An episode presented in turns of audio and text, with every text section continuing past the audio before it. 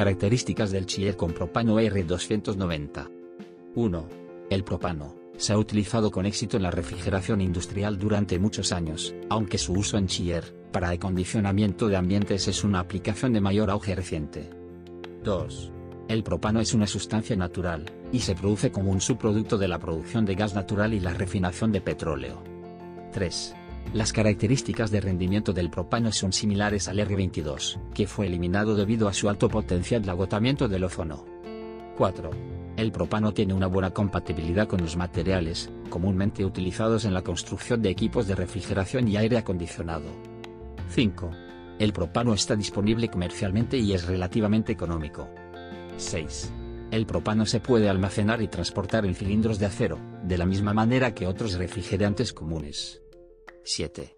En comparación con los hidroclorofluorcarbonos, HCFC, y los hidrofluorcarbonos, HFC, el propano tendrá una menor caída de presión en tuberías intercambiadores del sistema, favoreciendo la eficiencia del chiller.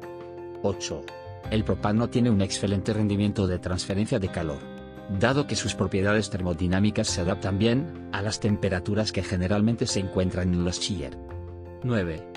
La carga de refrigeración para propano en un chiller puede ser 40-60% menor que otros refrigerantes. 10. El propano no es tóxico y tiene un potencial de agotamiento del ozono, OLP, de 0, y un potencial de calentamiento global, GWP, de 3. 11. El propano es más denso que el aire, al ocurrir una fuga, desplazará el aire y caerá al punto más bajo. 12. Por su peso el propano puede acumularse en áreas cerradas, donde existe el riesgo de explosión. Este riesgo se presenta si el propano fugado entra en contacto con una llama, chispa u otra fuente de ignición. 13. El propano que se suministra para uso general para calentadores, no es adecuado para su uso en sistemas de refrigeración.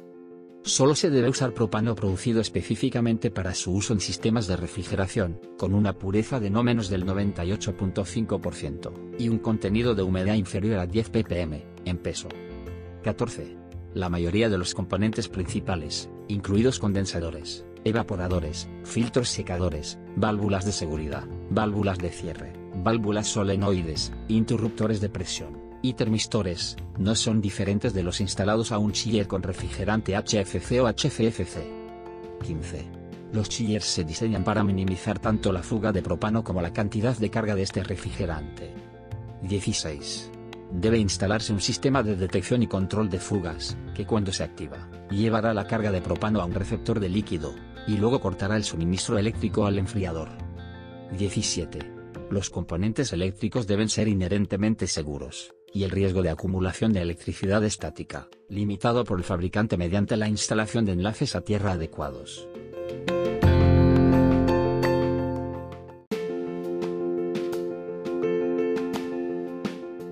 (18) Al detectar una presión anormalmente alta, el gas debe liberarse en el lado de baja presión del sistema de refrigeración, en lugar de liberarse a la atmósfera.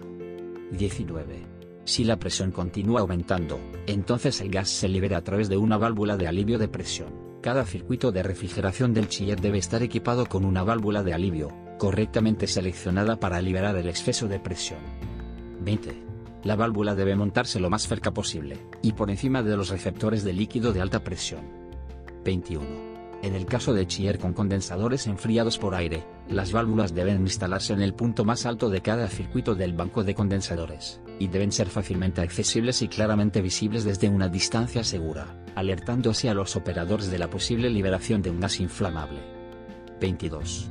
Siempre que sea posible, el puerto de descarga en la válvula debe dirigirse a un lugar seguro, lejos de cualquier fuente de ignición, preferiblemente en dirección ascendente, para evitar la acumulación de propano a bajo nivel. 23. En un chiller con propano, las revisiones periódicas de fuga son particularmente importantes. 24. Como regla general, cuatro inspecciones trimestrales cada año, se consideran suficientes, y debe llevarse a cabo el mantenimiento de registros de acuerdo con las regulaciones. 25. Los chillers con propano tienen diseños, dimensiones, peso y eficiencia similares al equipo con R22. 26.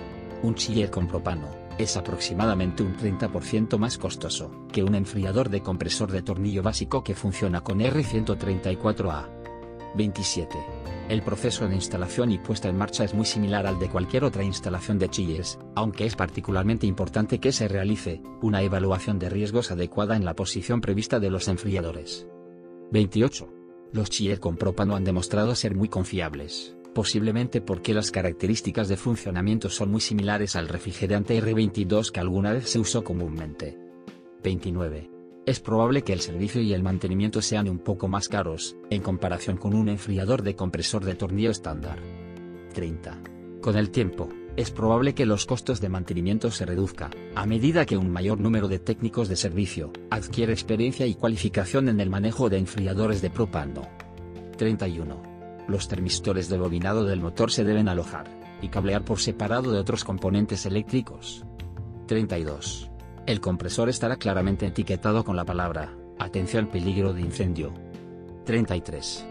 Los componentes eléctricos instalados directamente en el compresor, como la caja de conexión de terminales, el capacitor de arranque, o el calentador del cárter, deben fabricarse según el estándar adecuado.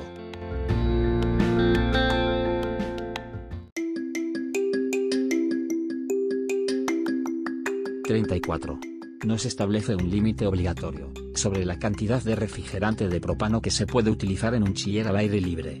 Sin embargo, algunos fabricantes han adoptado 25 kilos como límite superior para la cantidad de propano por circuito.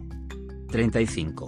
Los actuales reglamentos ambientales para reducir las emisiones de efecto invernadero hacen que el chiller con propano se convierta en una ruta práctica tanto por la eficiencia operativa, para reducir el consumo eléctrico, como para reducir las emisiones directas, por fugas o descarga de refrigerante. 36. Altamente eficiente incluso en los sistemas grandes. 37. El propano no es corrosivo. 38. Frecuentemente con condensador con tubos de cobre y aletas de aluminio.